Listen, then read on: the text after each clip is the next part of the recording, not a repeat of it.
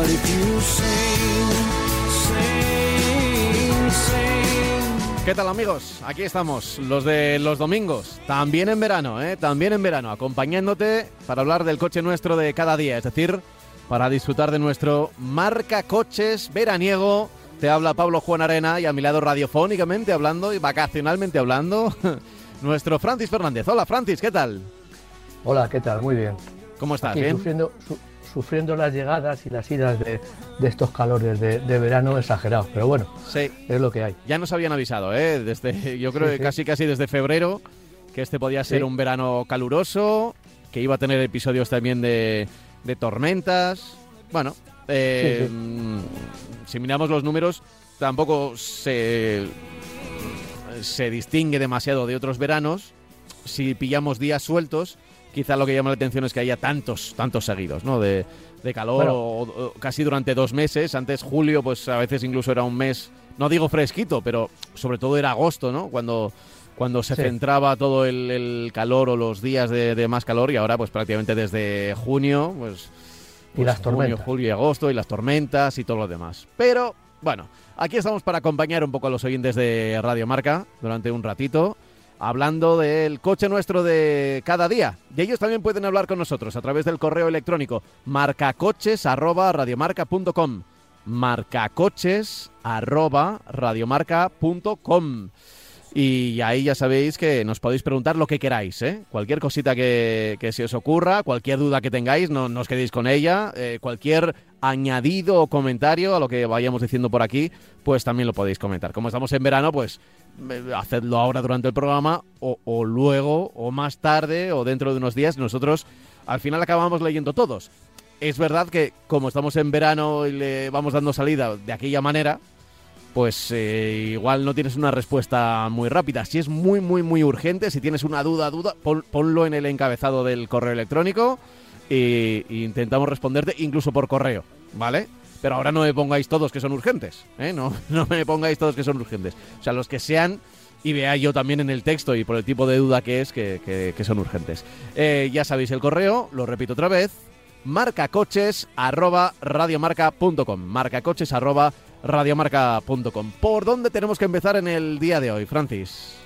Pues mira, vamos a empezar por un coche que es un poco, digamos, sorprendente, no, son, es, es- es- son normales estas sinergias entre fabricantes. ¿Mm?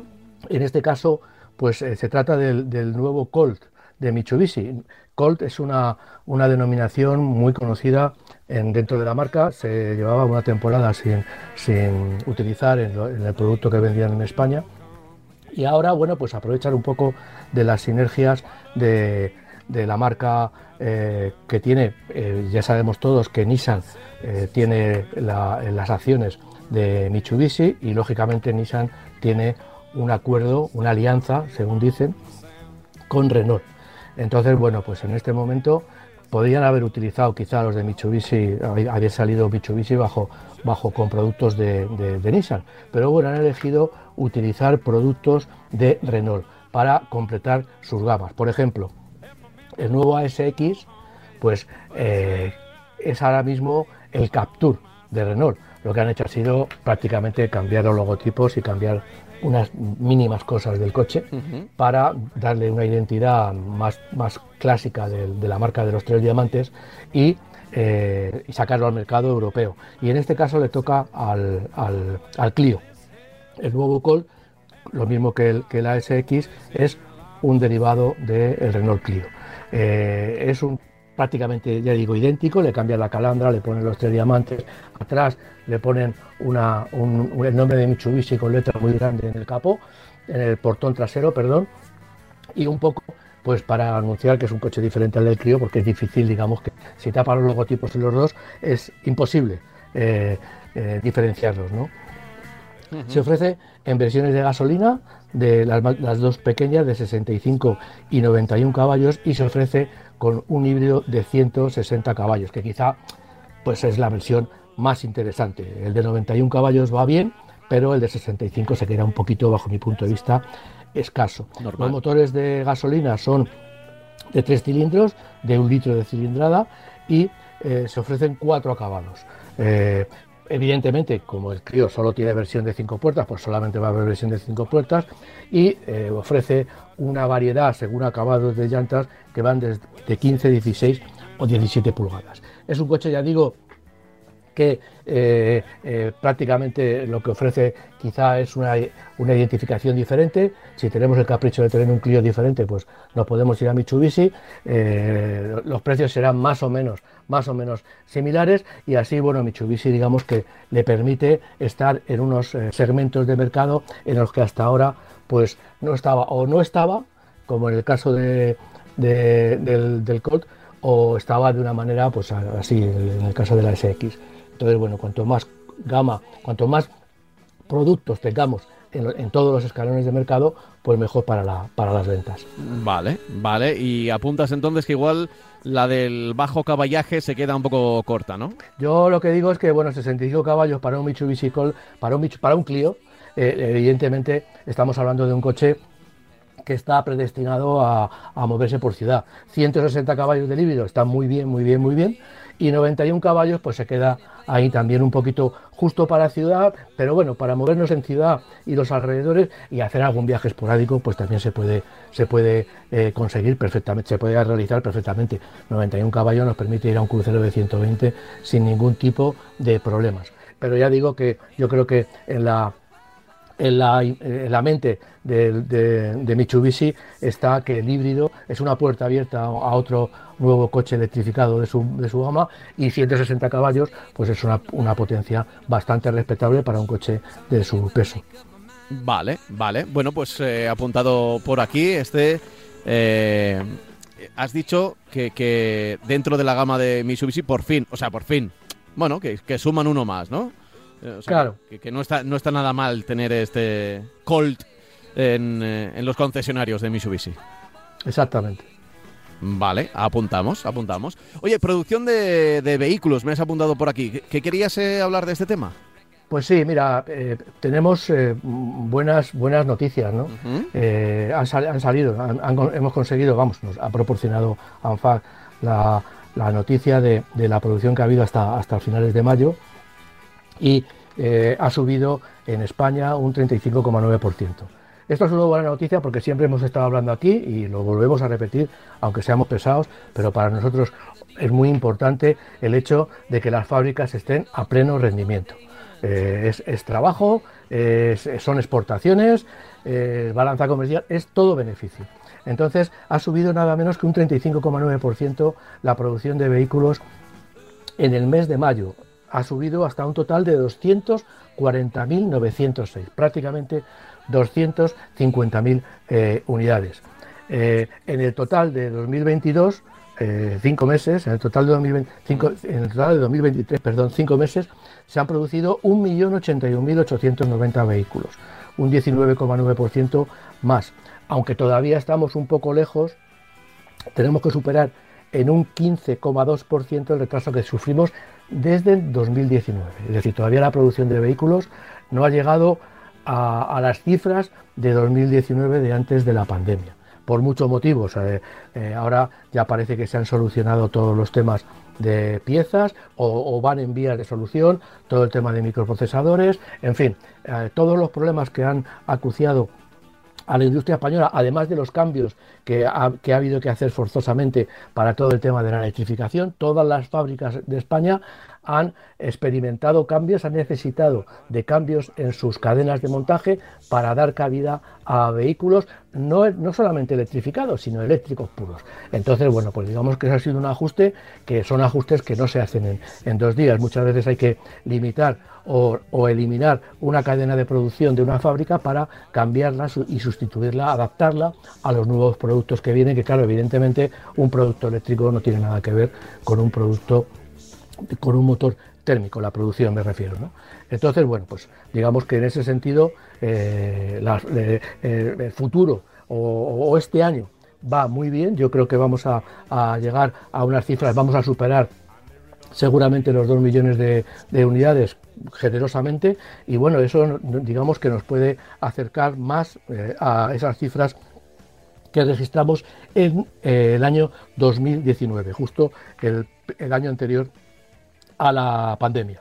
Los vehículos híbridos, gas, híbridos enchufables y eléctricos han subido nada menos en, esta, en el periodo de, tiempo de los cinco meses un 100%. Eh, se están produciendo el doble con relación a mayo de 2022. Hay que pensar que muchos de los coches que se producen aquí en España de ese tipo son eh, destinados a la exportación. Siempre estamos hablando de que se está fabricando mucho, pero España es un país exportador de vehículos, con un consumo en, España que, cada vez va un poquito mejor, pero de, pero de todas maneras lo importante es toda la cantidad de vehículos que se producen en España y, o, piezas o motores y se exportan. ¿no?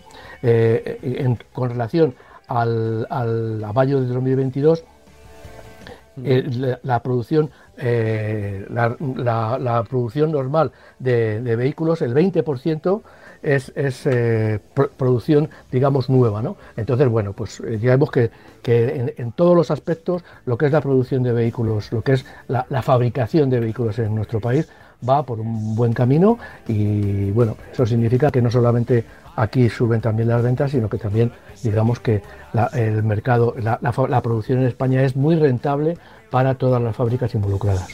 Mm, vale, vale. Bueno, es una buena noticia, ¿no? Por lo que me cuentas, es una buena noticia. Hombre, yo creo que es la mejor noticia. Evidentemente, vender muchos coches en nuestro país es importante, pero yo creo que teniendo esa capacidad instalada de producción en España, con fábricas alrededor de toda nuestra geografía, con muchas marcas muy importantes involucradas, yo creo que es la mejor noticia que podemos tener. Algunos coches de esos que se producen aquí se, se, quedarán en España, somos también importamos muchos vehículos de, fuera, eh, pero ya digo que lo importante es que en Vigo, en, en Madrid, en Villaverde, en Valencia, en Zaragoza, en, en Barcelona, en Navarra, pues todas las fábricas estén, o en Vitoria, todas las fábricas estén a, cerca o acercándose al pleno rendimiento, porque eso significa riqueza para el país y, puestos de trabajo, que se van a, que se van a mantener. Nos, podríamos olvidar, a ver si es verdad, de todos los ERES que están, eh, digamos, sufriendo todas las marcas de coches y por, y por lo tanto sus empleados.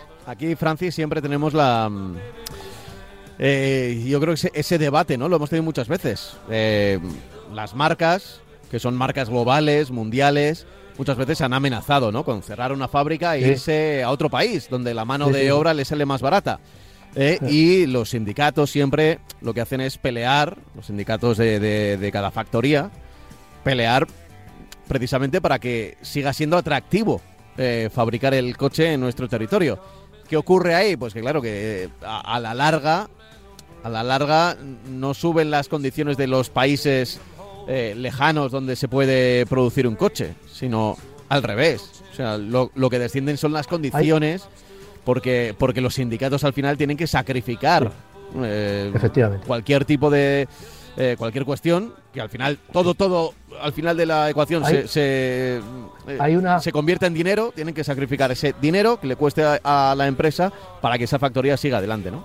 Hay una especie de dinámica infernal, diría yo, exagerando, que que curiosamente, bueno, yo pues si tengo eh, un negocio y tengo dos, dos, dos, puntos de producción, pues no los enfrento. Bueno, pues en, la industria del automóvil están perfectamente enfrentados. Se ha buscado la confrontación directa y entonces cuando una marca, desde la central de una marca, pues eh, deciden que van a producir, que van a sacar un nuevo modelo, digamos que eso entra a una especie de subasta mundial en la que todas las fábricas o, algunas fábricas elegidas de esa, de esa marca entran en una competencia feroz para saber, para mm, esclarecer cuál es la marca que lo puede fabricar más deprisa, que puede fabricar más unidades y más baratas.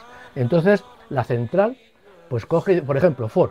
Ford llega y dice, a ver, eh, Almusafes, vamos a fabricar el nuevo Ford, eh, mira, nuevo Fiesta, que va, que va a desaparecer, pero bueno, ponemos el ejemplo con el Fiesta vamos a fabricar un nuevo modelo de Ford Fiesta.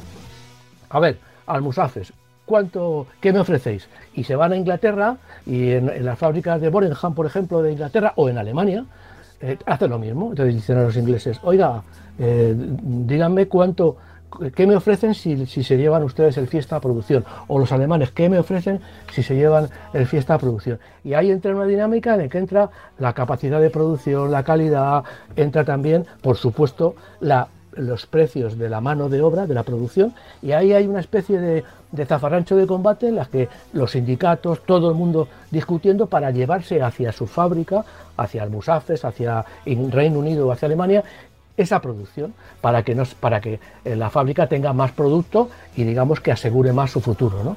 Entonces eso, bajo mi punto de vista, siempre ha sido una dinámica, pues eso, infernal, porque claro, está, está eh, enfrentando no solamente lo normal es que se enfrente Ford con, con Opel o con Fiat. No, se enfrentan las propias fábricas de, que tiene y, por supuesto con, siempre con la, con la espada de Damocles en la cabeza de, oyes, y si os quedáis sin producción porque no sois competitivos, porque habéis perdido el Fiesta, habéis perdido el Escor, habéis perdido no sé qué, os vamos a, vamos a cerrar o vamos a echar gente. Por eso digo que es una dinámica infernal, porque claro, trabajas en una fábrica y tienes que estar luchando porque, porque tu puesto de trabajo nunca, nunca, nunca está, está eh, decidido, por eso asegurado, a no ser que tengas producción para los próximos 5 o 6 o 7 años. Claro, por eso cuando nos alegramos, es un poco la, la dicotomía que tenemos, ¿no? Cuando nos alegramos de que en efecto una fábrica eh, en nuestro país, una factoría, no cierra, bueno, es, una buena noticia, claro, es una buena noticia. O que haya tres turnos, ¿no? Los famosos tres turnos. Que están trabajando a tal. Pero, eh, por otro lado, si ha habido una negociación, también dices, se habrán reducido probablemente las condiciones laborales de la gente que está en esta factoría para poder competir con eh, una factoría de otro país que tiene mano de obra más barata, un país a veces subdesarrollado o en vías de desarrollo. Por eso insisto en que es muy importante las cifras que he dado antes de producción. Son importantes las cifras de ventas, de matriculaciones en España, pero también son muy importantes las cifras de producción de vehículos, porque eso asegura que todas esas fábricas que yo he comentado tengan, eh, incluso tengan que contratar nuevos trabajadores, por lo que tú has comentado, de que se tengan que instalar eh, una tercera, un tercer turno de producción eh, para conseguir el número de coches fabricados que, se necesitan. Entonces a mí me parece eso, ya digo, la, base de todo el negocio del automóvil en nuestro país. Primero la producción, después lógicamente la venta de vehículos en, España. Vale. Eh, bueno, pues a ver, a ver, me, gusta siempre, me gusta siempre hablar de este tema de las fábricas porque a veces, bueno, esta temporada incluso eh, algún oyente desde Vitoria nos dijo que nos estamos metiendo con, con, la fábrica, la factoría de Mercedes y que eh, de, de la Vito. O, que estábamos o que está o que estábamos poniendo mejor a otra furgoneta, ¿no? no, no, era una furgoneta en realidad. De, la nueva Lexus, una, un, un, eh, un monovolumen de lujo de 120.000 euros, que bueno, que los de Lexus lo van ya lo he dicho otras veces, la van a traer porque bueno, han decidido venderla en Europa. Bueno, habrá unidades que se vendan, habrá empresas que las compren, pero evidentemente yo sinceramente donde esté una Vito o un clase V que se ven muchísimo, como Cabify, como Uber, eh, se ven muchísimo como para familias numerosas, a mí me parece que se quite el Lexus, ¿no? Entre otras cosas porque el competitivo, eh, a nivel de precio no va a ser competitivo.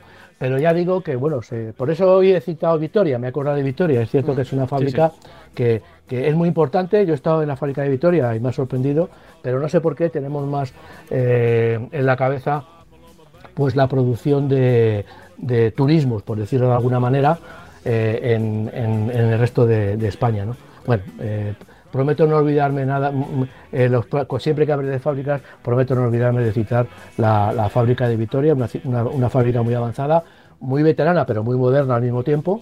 Lleva mucho tiempo, pero lógicamente los procesos de producción son totalmente modernos y que hace un producto que a mí por lo menos me encanta, que es el Habito y por supuesto el Clase V, que es un hábito súper, súper, súper refinado. Vale, bueno, pues queda dicho, ¿eh? Queda dicho por aquí.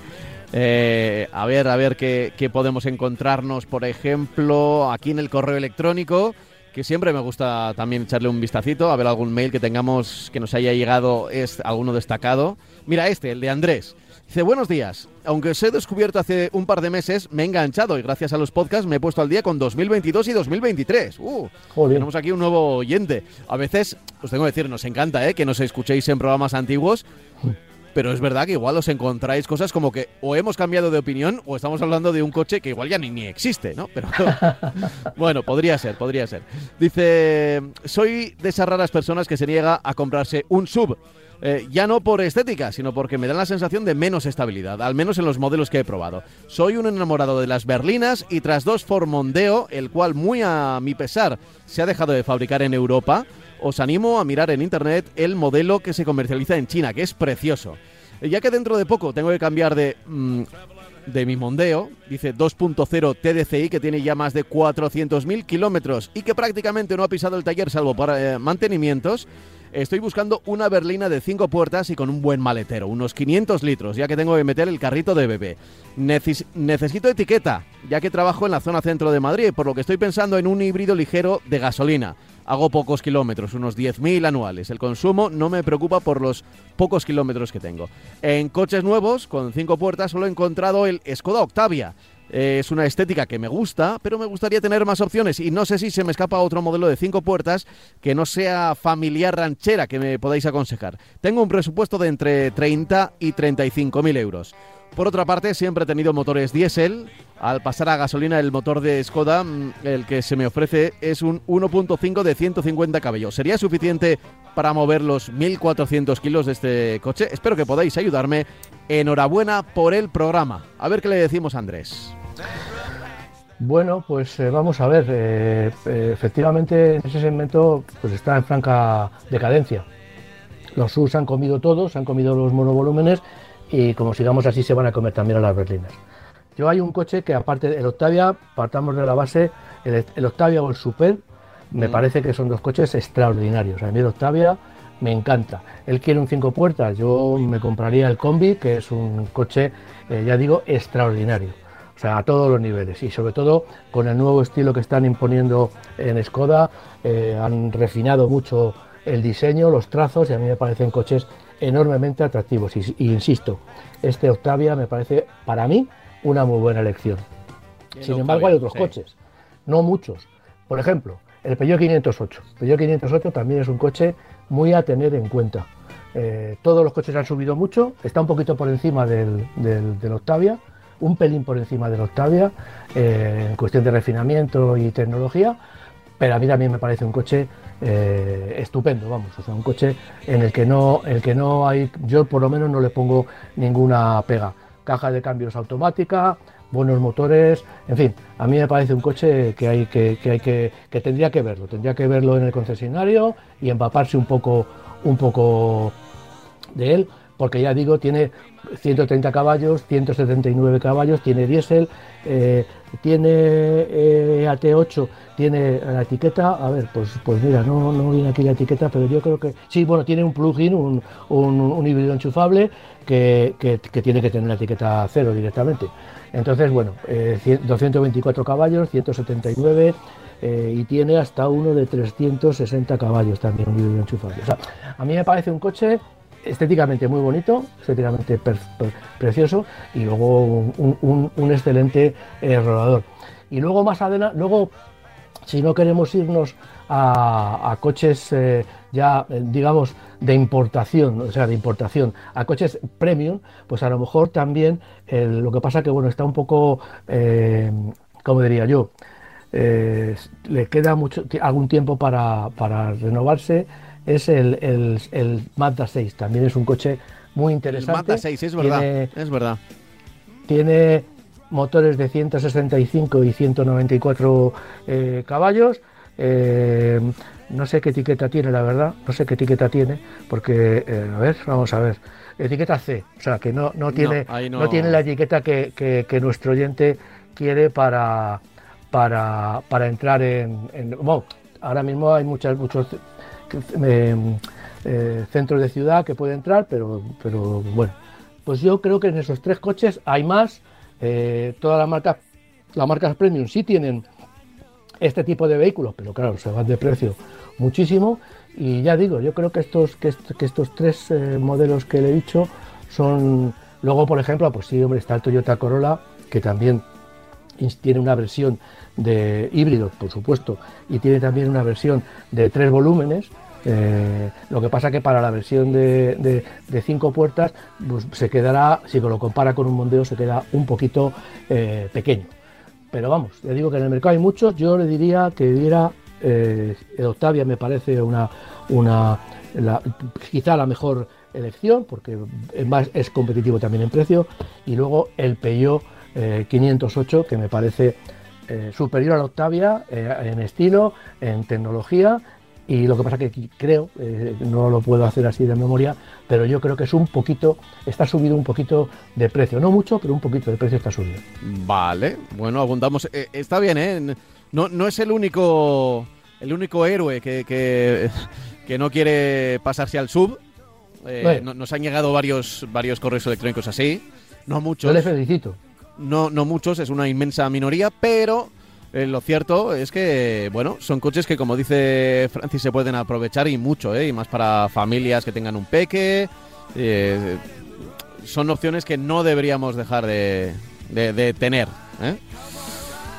Dicho lo cual, siguiente paso. A ver, ¿por dónde nos movemos? ¿Por dónde nos movemos? ¿Por dónde nos tenemos que mover, Francis? El Fiat 600. El Fiat 600. Ah, vale, me parece una buena opción para seguir hablando. Que, que, que, no tiene nada que ver con el 600. Digamos que la marca está jugando mucho a la, digamos, a la tradición, un poco a la melancolía, un poco a la, al, hablar del 600 como si fuera explotar un poco la, imagen que tiene de, hace bien, todo el mundo ¿eh? hace bien. que tenemos de 600. Entonces va a sacar el nuevo Fiat 600e que no deja de ser el sustituto y una evolución del 500X que no tiene nada que ver con el 600, es un coche, un coche más grande, mucho más voluminoso, en fin, es un coche de, nueva creación aprovechando un poco esto de los sub. Yo no, le calificaría de sub, pero bueno, está estos coches a medio, a medio camino. ¿no? Eh, utiliza una, una plataforma evidentemente de Stellantis, Fiat está poquito a poquito, yo lo he dicho muchas veces en este programa, que me parece que mientras que Alfa yo creo que ha sido bien tratada, digamos que bien tratada en el sentido de que ha recuperado con todos los coches, con el Stelvio, con el Giulia y con el nuevo sub pequeño, pues ha recuperado un poco la, gama que tenía hace unos años y se ve que está avanzando poquito a poquito, aunque se ha convertido en una marca premium y las ventas no acompañan demasiado porque es caro. Pero pues eh, Stellantis, eh, lo decías, se lo está pensando quizá demasiado. Entonces es cierto que tiene un mercado en Sudamérica mm, muy importante. En Sudamérica está vendiendo coches por un tubo, con nuevos productos, con productos especiales y tal. Pero en Europa, para Europa, lo que echamos de menos a esta marca italiana, pues, pues la verdad es que querríamos tener una mayor gama de productos y, coches como hacía anteriormente. ¿no? Entonces, en este caso, ya digo, la plataforma es Stellantis, eh, es, la misma plataforma que tiene el Peugeot 2008, eh, el, el, eléctrico, el E2008, el Moca y también el Avenger, que ha sido coche del año, ¿no? con 156 caballos de potencia y eh, en principio ya digo que este coche va a aparecer, va a aparecer próximamente en el mercado, solamente se saben estos pequeños datos. También se sabe que además de este eléctrico van a estar, van a tener, como muchos de los coches que, he citado pertenecientes al, conjunto de marcas de Stellantis, una versión híbrida. Entonces, bueno, pues que sepa los oyentes que dentro de nada vamos a tener un nuevo integrante de la gama eh, Fiat, un nuevo integrante que no deja de sustituir, o sea, no, añade a la gama, sino que sustituye al Fiat 500X.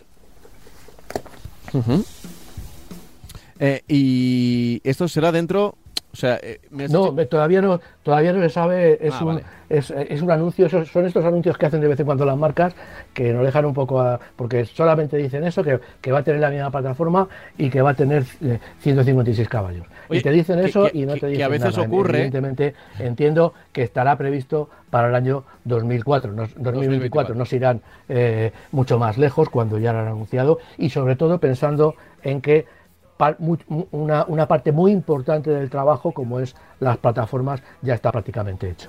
Eh, teniendo en cuenta que a veces este tipo de cosas que presentan, luego, por cualquier tipo de razón, no, eh, no, llegan a nada.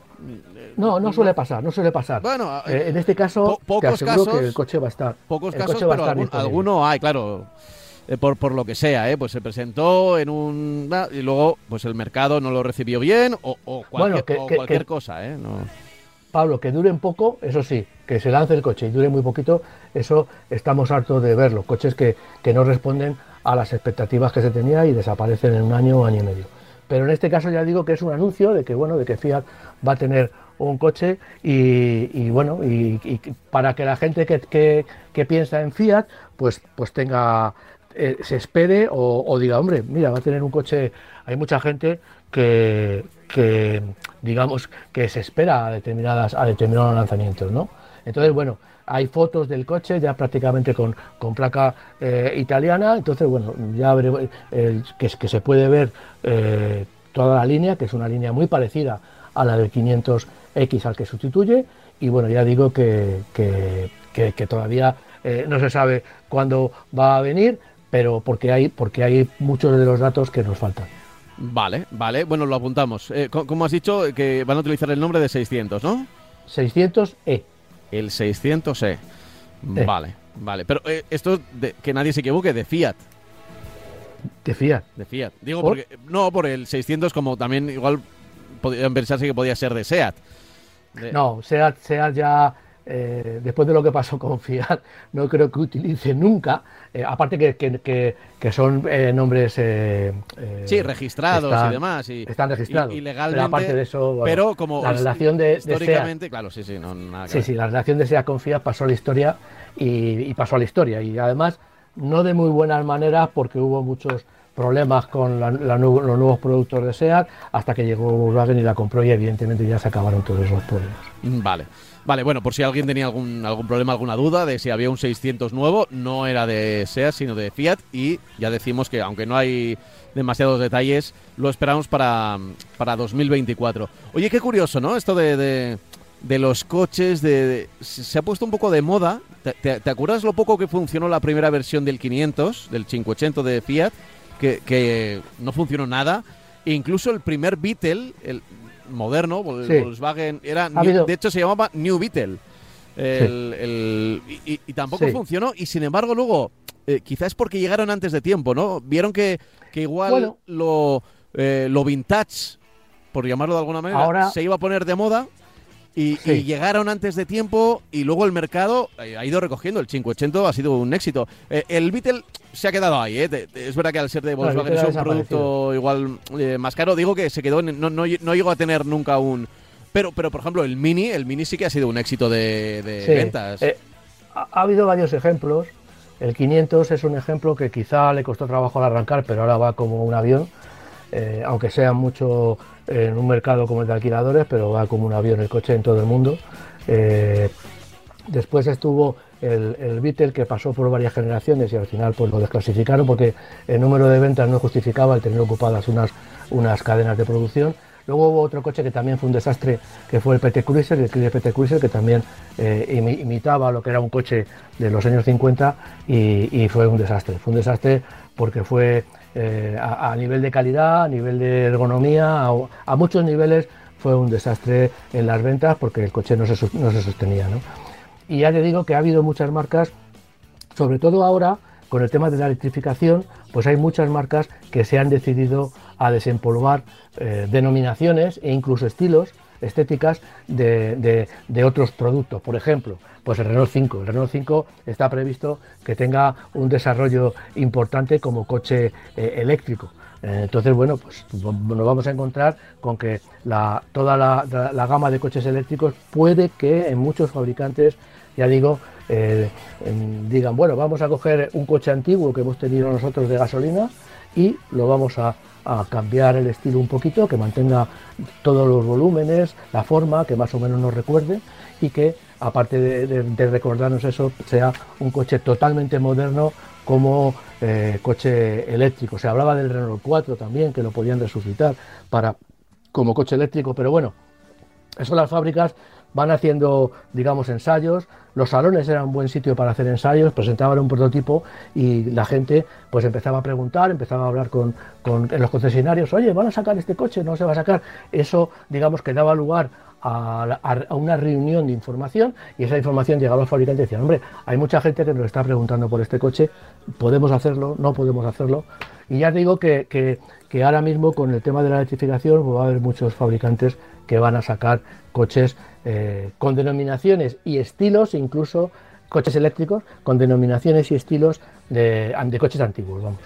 Ajá. Bueno, eh, no, está mal, ¿eh? Por mí, perfecto. Quiero decir, eh, igual hay falta de ideas, pero es verdad que dentro, dentro de lo que cabe en la sociedad, bueno, no sé si en la sociedad, pero hay un hay una vuelta a lo, a lo vintage, a lo antiguo, con, con, una modernización, verdad.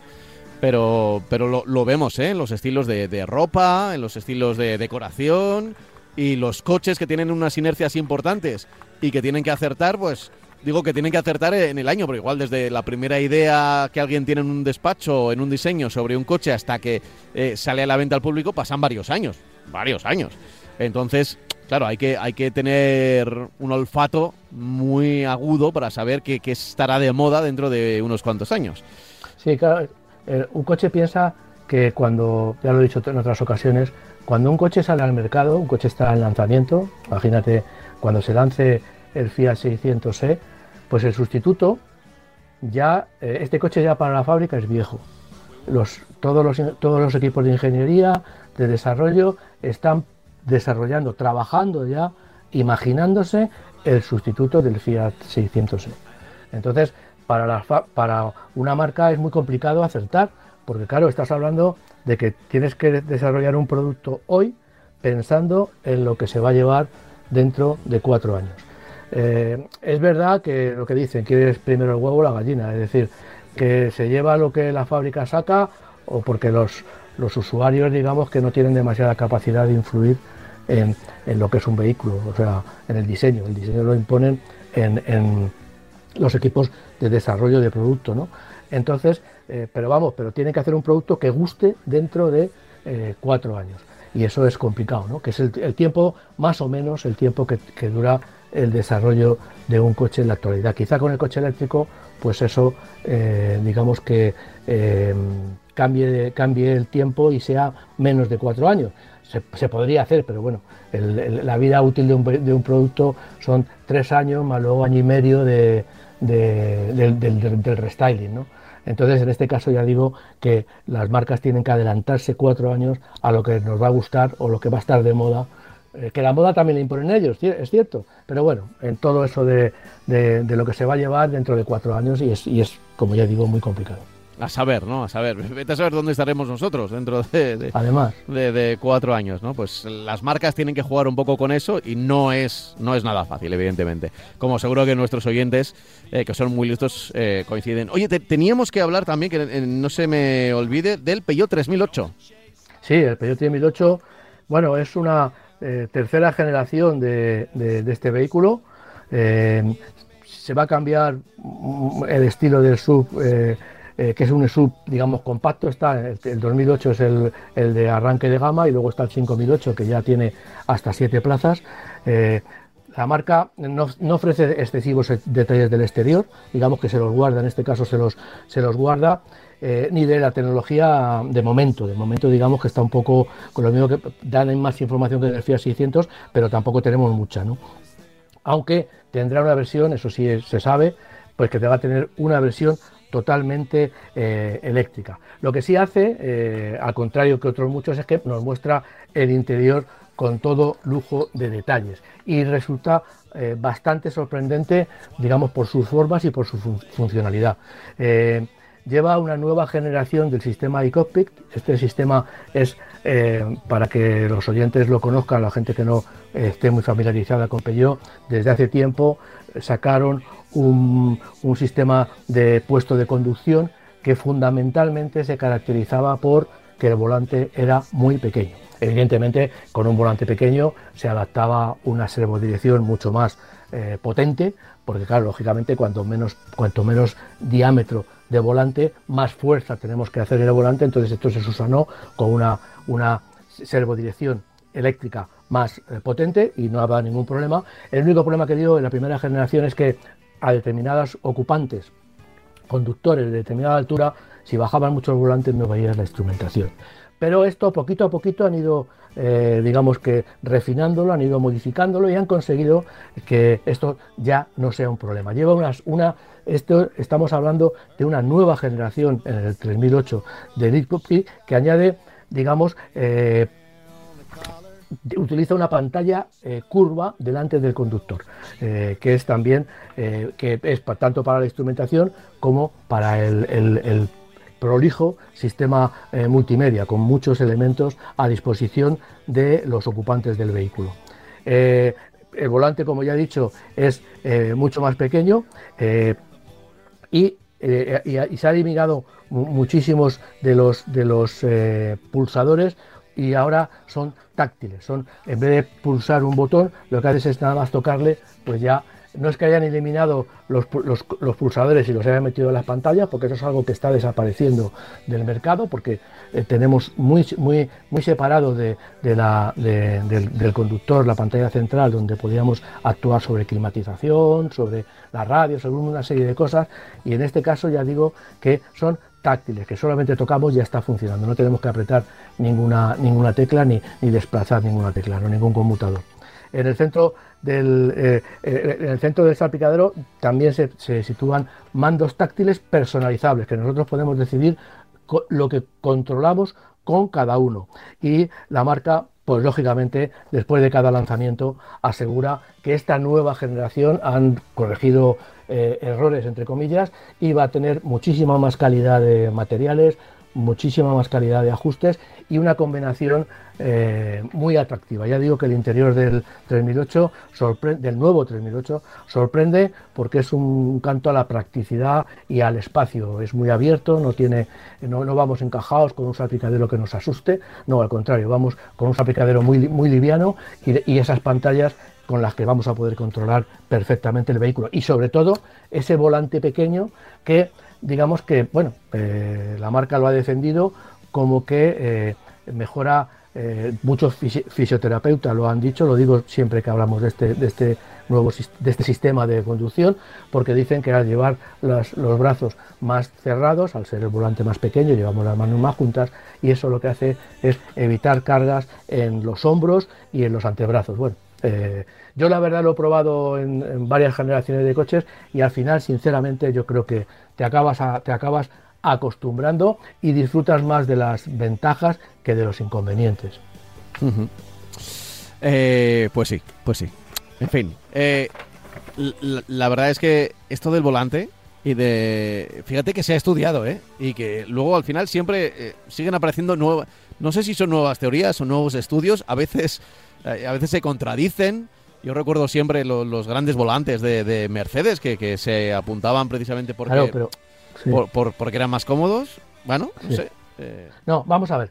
Mercedes siempre, siempre nos hemos quejado. Yo me acuerdo cuando probamos la clase E, la W124, que está considerada, el otro día hay una estadística, que está considerada como el mejor coche del mundo, el mejor coche que se ha hecho, el coche con mayor calidad, está, eh, se habla de que es el la clase E de Mercedes, pero concretamente la serie W124. Ese ha sido, dicen, uno de los coches o el coche con más calidad. Es decir, un coche que, tenga unos mandos, por ejemplo, unos interruptores hechos de baquelita, pues no se ven. Después vino la clase C y ya todo eso se fue al garete porque debía ser muy caro. Pero el coche todavía hay coches que están eh, circulando, han dado servicio en todas las ciudades alemanas como taxi, haciendo millones de kilómetros. Eh, en fin, pues lo, lo, que, lo, que, lo que estaba eh, comentando un poco, que eh, todo, todo lo, no sé de qué estaba hablando, se me dio la olla. ¿De qué estaba hablando? A ver, estamos hablando del volante de Mercedes. Que, Eso es, el volante de Mercedes. Pues el volante siempre se, siempre se ha caracterizado porque era un volante muy grande, un volante muy grande que lo que hacía era, digamos, suplir unas deficiencias que había en cuestión de asistencia hidráulica, en este caso, de la servodirección. Entonces ponían un volante muy grande para que fuera eh, muy fácil y muy suave la conducción. Eh, en cambio, bueno, pues todo ha avanzado muchísimo. Eh, los volantes, todas las, todas las direcciones de cremallera las, se han sustituido por direcciones de cremallera, pero con, bomba eléctrica, con, una, un movimiento eléctrico, con lo cual puedes adaptar mediante software, puedes adaptar cualquier cosa. Y en este caso, ya digo, de helicóptero, pues lo que haces es poner una, una bomba para de, dirección eléctrica, un motor eléctrico, pues más o menos potente en función de, necesidades. Yo hay una cosa que creo que este sistema funciona ahora mismo, lo que no va a funcionar son los sistemas, por ejemplo, que ha sacado Tesla y que eh, ha anunciado Lexus, ese volante como si fuera de la Fórmula 1, que no son circulares. O sea, yo creo que para a un, conductor no le puedes dar un volante de ese tipo porque estás obligado a darle una desmultiplicación eh, muy exagerada, es decir, que moviendo poquito el volante las ruedas giren mucho. ¿Y qué significa? Que cuando vamos a girar en una boca calle, pues resulta que, tenemos que soltar de arriba, no, podemos seguir sujetando el volante a no ser que sea demasiado directa. Y eso obliga, y eso en carretera nos impediría el ir derechos, o, o nos dificultaría ir derechos. Entonces, bueno, yo creo que en este caso ya digo que ese sistema que están sacando un volante que parece un 8, pues Lexus lo ha sacado, lo ha sacado Tesla. Yo creo que esos son, eh, digamos que brindis al sol que van a durar, entiendo yo, que va a durar muy poco, a no ser que sean coches súper, súper, súper especiales.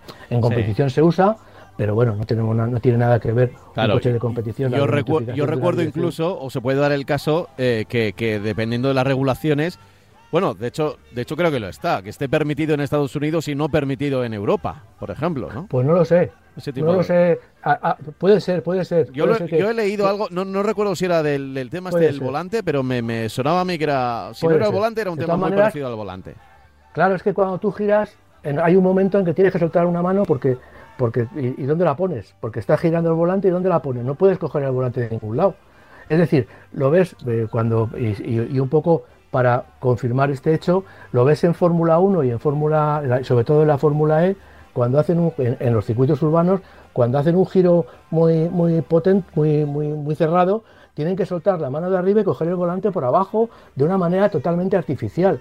O sea, eh, en uno de los ángulos que hace. O sea, una cosa rara. Tiene que hacer una maniobra rara. Evidentemente, son profesionales que se acostumbran a ese, a ese funcionamiento, pero a una persona convencional, pues no le vas a olvidar a eso. Está acostumbrado a, un aro redondo, más o menos redondo, puede ser achatado por abajo, que también tiene sus inconvenientes el estar achatado por abajo, pero bueno, pero ya eso me parece una exageración y como tú dices, pues yo creo que en Europa pues a lo mejor se, se, limita el, uso porque no es, bajo mi punto de vista, no es demasiado, no va a ser demasiado seguro ni intuitivo. La verdad es que no tiene, no tiene mucho sentido, ¿eh? No tiene mucho sentido. Yo creo que no. Eh, hacer este tipo de cosas. Ahora ya digo que con todas las que, quedan muy bien, ¿eh? Que, queda muy bien y que lo ves y, a los niños les flipa, por ejemplo.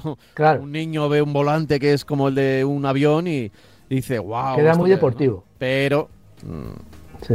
Luego está la realidad de las cosas, ¿no? Y, no, no, estamos muy por ahí, no estamos muy por ahí. Eh, oye, estamos ya casi entrando en la recta final y tenemos tiempo, ¿eh? Tenemos tiempo para eh, hablar de una cosa más, que si no me equivoco era lo del Volkswagen Amarok. Sí, es una nueva generación de un vehículo que ha recibido ya más de 830.000 unidades. Eh, hay un detalle importante que cambia en esta nueva generación y es que este coche, Volkswagen, Volkswagen ya anunció que a lo mejor dejaba de producirlo pues no lo deja de producir, pero lo produce de una manera distinta. Es decir, aprovecha la plataforma de Ranger, del Ford Ranger.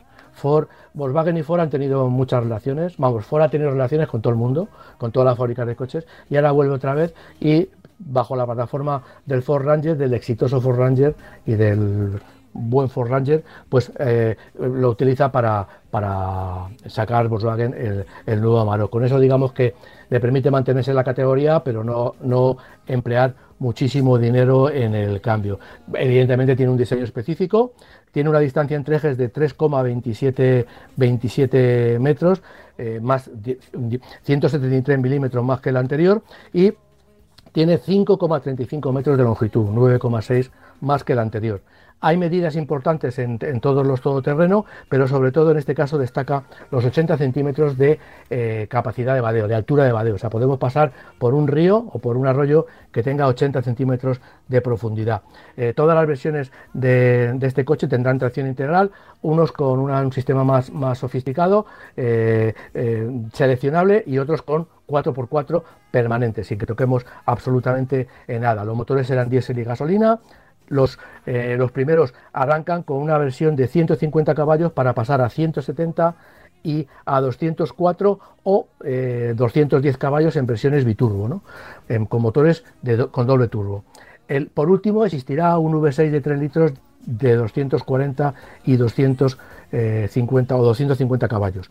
El motor de gasolina es un 2,3 eh, litros de 300 caballos. Siempre va a llevar cambio automático mm, eh, de 10 relaciones, esto es eh, novedad también, a partir de la versión de más de 210 caballos.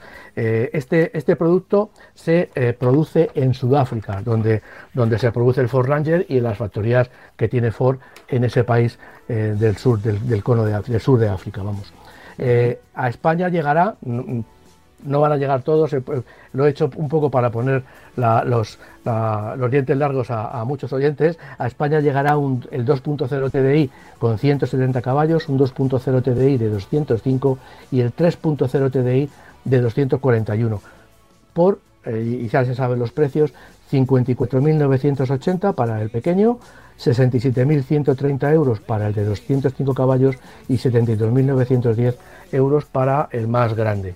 Evidentemente, diferentes acabados y muchas opciones de personalización, como pasa con todos estos coches, y un coche que está, si es, la base está pensada para el trabajo, pero evidentemente todas las versiones, digamos, que, se van a vender en España, eh, van a ir adornadas con un equipamiento y un aspecto muy para, para usuarios convencionales. ¿no?